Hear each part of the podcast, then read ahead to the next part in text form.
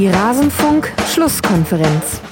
Es geht darum, dass unser Auftrag erstmal ganz klar ist, hier in Mainz Menschen zu unterhalten, Menschen zu begeistern, um das Gefühl zu vermitteln, dass wir genau wissen, dass wir es für die Menschen machen. Alles zum letzten Bundesligaspieltag.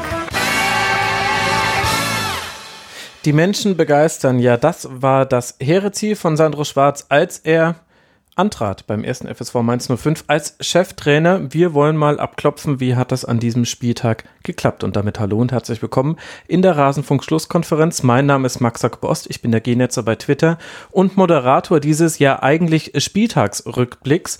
Das heißt, wir blicken in diesem Podcast auf alle Spiele des letzten Spieltags zurück. Hier in dieser besonderen Folge wollen wir aber nur den Teil vom Mainz 05 präsentieren und wenn ihr Lust habt, dann könnt ihr ja gerne danach noch auf rasenfunk.de die komplette Sendung anhören. Das soll aber genug der Vorrede sein. Jetzt hören wir mal rein, was hatten wir zum Spiel von Mainz 05 zu sagen und bitte. Und über Mainz 05 würde ich gerne auch als nächstes sprechen wollen und damit automatisch auch über Borussia Dortmund, die jetzt mit neun Punkten Vorsprung von der Tabellenspitze auf den FC Bayern grüßen, wobei es vielleicht auch schon der Fehler ist, immer nur auf den FC Bayern zu gucken. Es sind vier Punkte auf Gladbach und sieben auf Frankfurt. Das äh, gehört vielleicht noch mit dazu. Mainz hat, Benny, und du hattest, äh, hast ja immer einen besonderen äh, Fokus auf Mainz 05 gehabt in deiner Journalistenkarriere, hat mit einer Fünferkette und einem guten Matchplan das Spiel eigentlich lange offen gehalten und ziemlich unglücklich mit 1 zu 2 verloren nach Gegentreffern von Alcázar, Klar und Lukas Piszczek. Hätte Mainz mehr verdient gehabt und was hat dafür dann vielleicht gefehlt?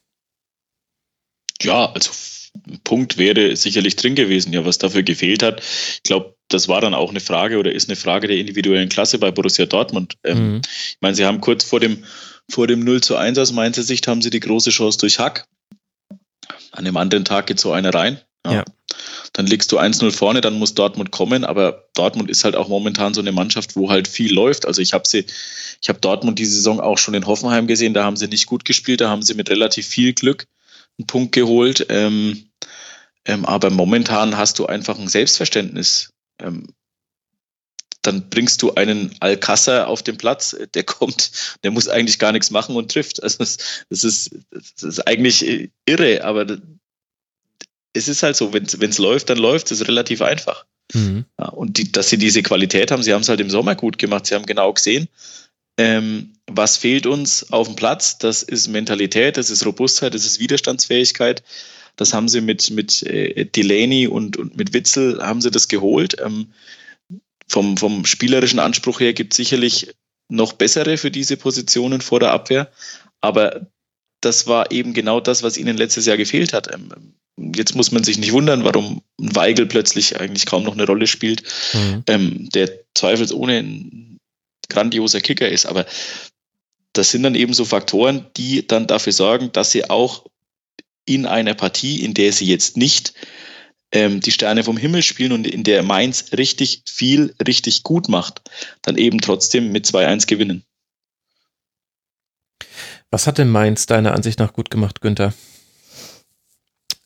Lange 0-0 gehalten. Also ich habe so über, ich saß in Augsburg im Stadion, im Live-Ticker so verfolgt und irgendwie so von den mm, Spieldaten, die ich da zunächst mal gesehen habe, geschafft, also ähm, das, das ganz gut ausgeglichen zu halten. Ich hatte trotzdem immer das Gefühl, da kommt dann bei Dortmund was, weil es in den letzten Wochen eben immer so ist.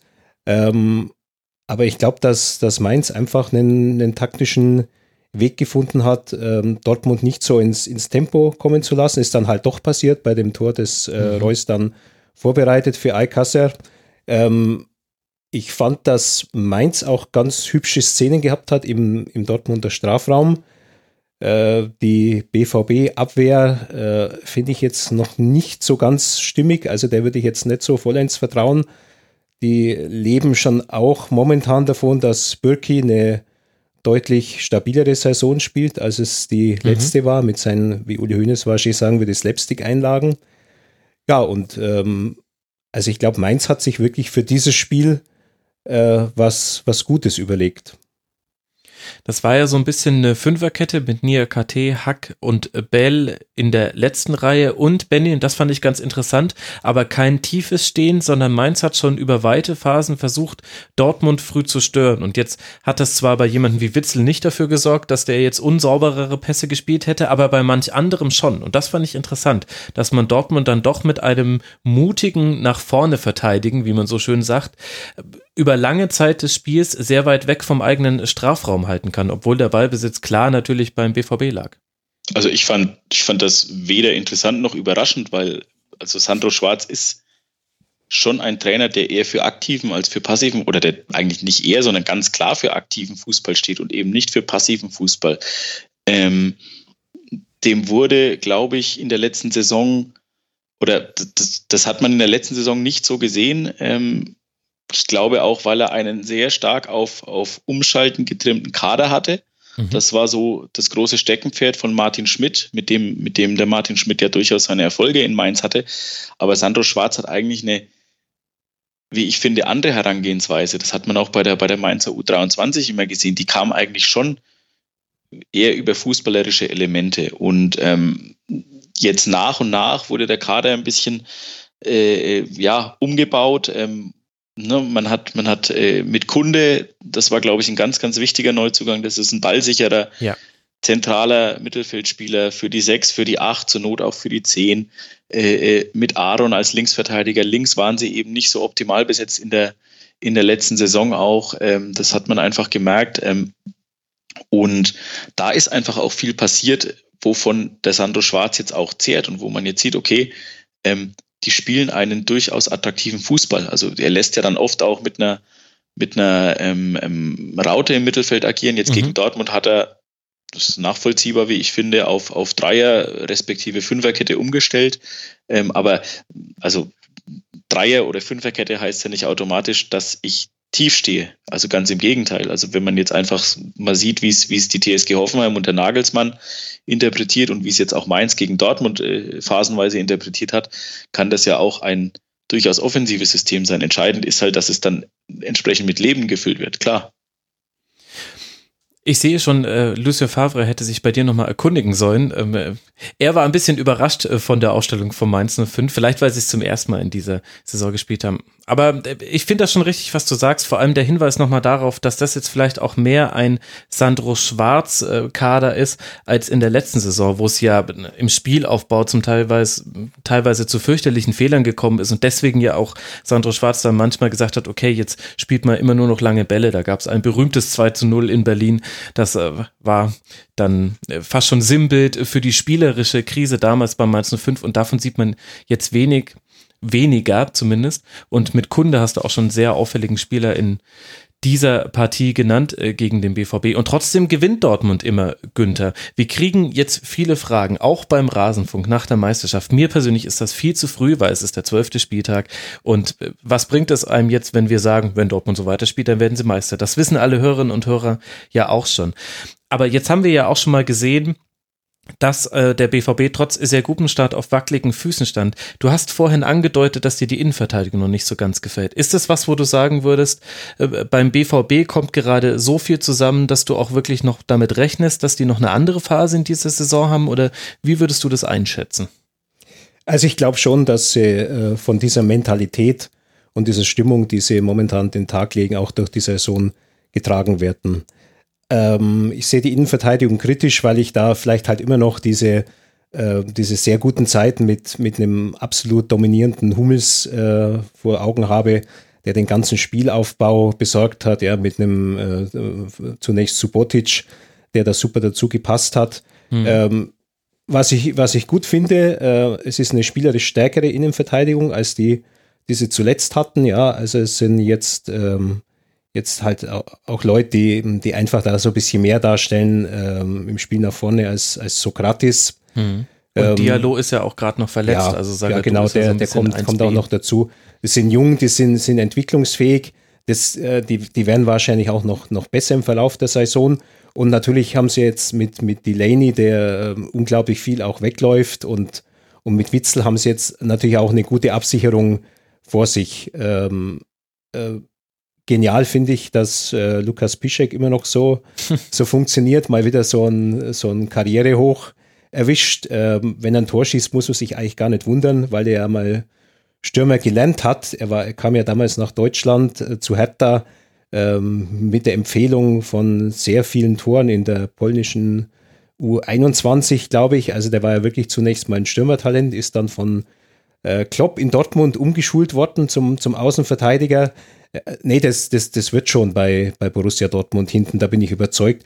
Und ich glaube eigentlich, auch wenn es natürlich jetzt für eine Meisterprognose zu früh ist, dass sie sich natürlich schon äh, auch wirklich vorne festgesetzt haben. Ich schaue immer ganz gerne auf, auf ähm, fast mehr noch als auf die Punkte, ich schaue aufs Torverhältnis. Mhm. Und da haben sie halt momentan auch wirklich ein, ein, ein ganz klares äh, Plus für sich, vor allem wenn man es jetzt äh, vergleicht äh, gegenüber den, den Bayern, die halt einfach auch, äh, Bayern mit 17 Gegentoren, äh, das war ja früher fast der Maßstab für eine, für eine ganze Saison beim, beim FC Bayern. Ähm, Benny, was mich zum Mainz noch interessieren würde, ich habe die Mainzer im Pokalspiel in Augsburg gesehen, das ja äh, für den FSV 05 sehr unglücklich verlaufen ist. Äh, ja. Haben sehr gut gespielt, äh, mussten sich dann die Verlängerung begeben und da ging ihnen halt der Strom aus.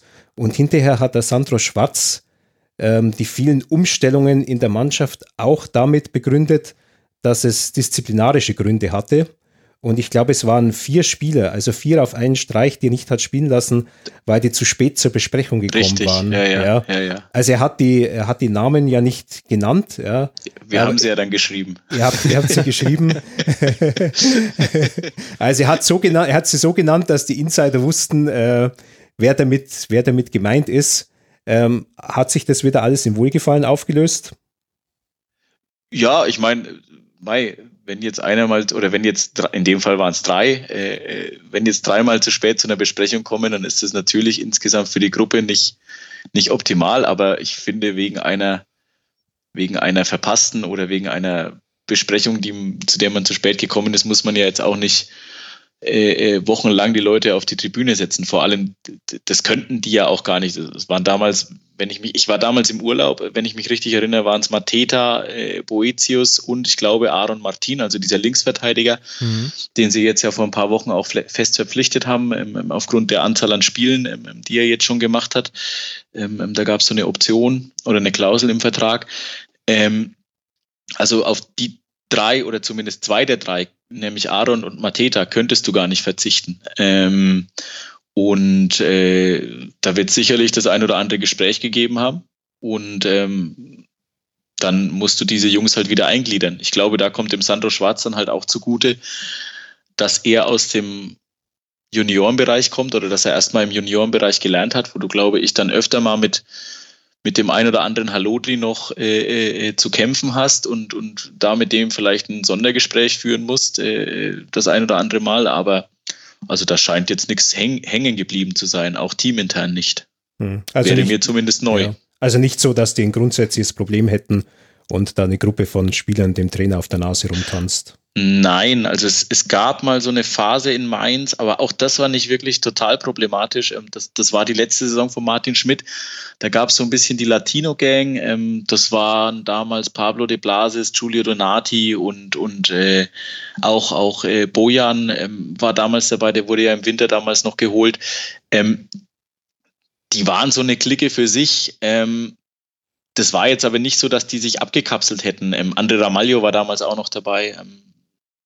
Also natürlich gab es da schon auch mal die ein oder andere kritische Stimme, weil es eben hieß, oh, die, die sind untereinander, sprechen ja zu viel dann, dann äh, äh, äh, Spanisch, Italienisch, whatever. Ähm, aber insgesamt hat, hat der Martin Schmidt es dann auch ganz gut moderiert, äh, wie ich fand. Das ist natürlich ja, ich finde das legitim, dass, dass sich dann ähm, die Jungs da ein bisschen zusammentun, ähm, weil sie eben so die sprachliche Überschneidung haben, weil sie, weil sie vielleicht auch äh, aus ähnlichen oder gleichen Ländern kommen. Ähm, das ist dann oft natürlich eine Mentalitätsfrage auch äh, oder eine, eine, kulturelle Frage auch, aber ähm, das muss man halt dann auch als Team auffangen können, finde ich. Genauso ist es ja normal, dass, dass meinetwegen, äh, äh keine Ahnung, wirklich jetzt nur als Beispiel Stefan Bell und, und Daniel Brosinski wahrscheinlich eher Skat spielen als, keine Fortnite. Ahnung, als jetzt. Bitte? als Fortnite. Wobei, das okay, ja alle.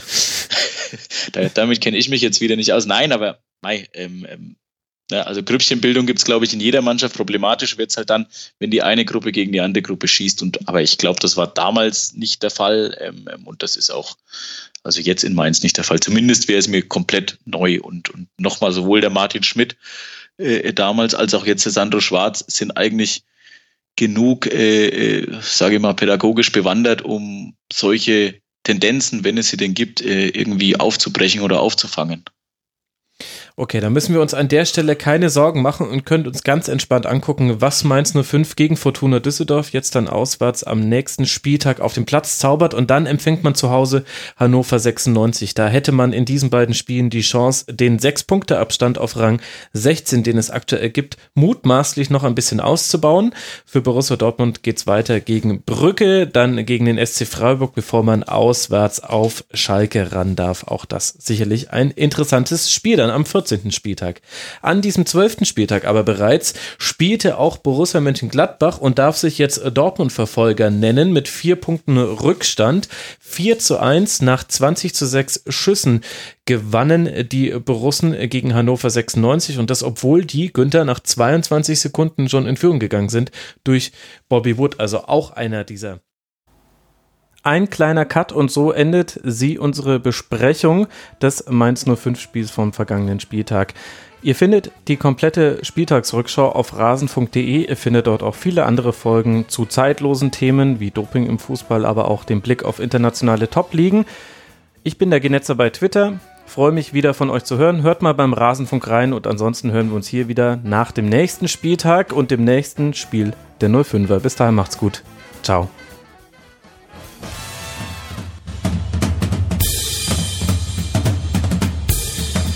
Das war die Rasenfunk-Schlusskonferenz.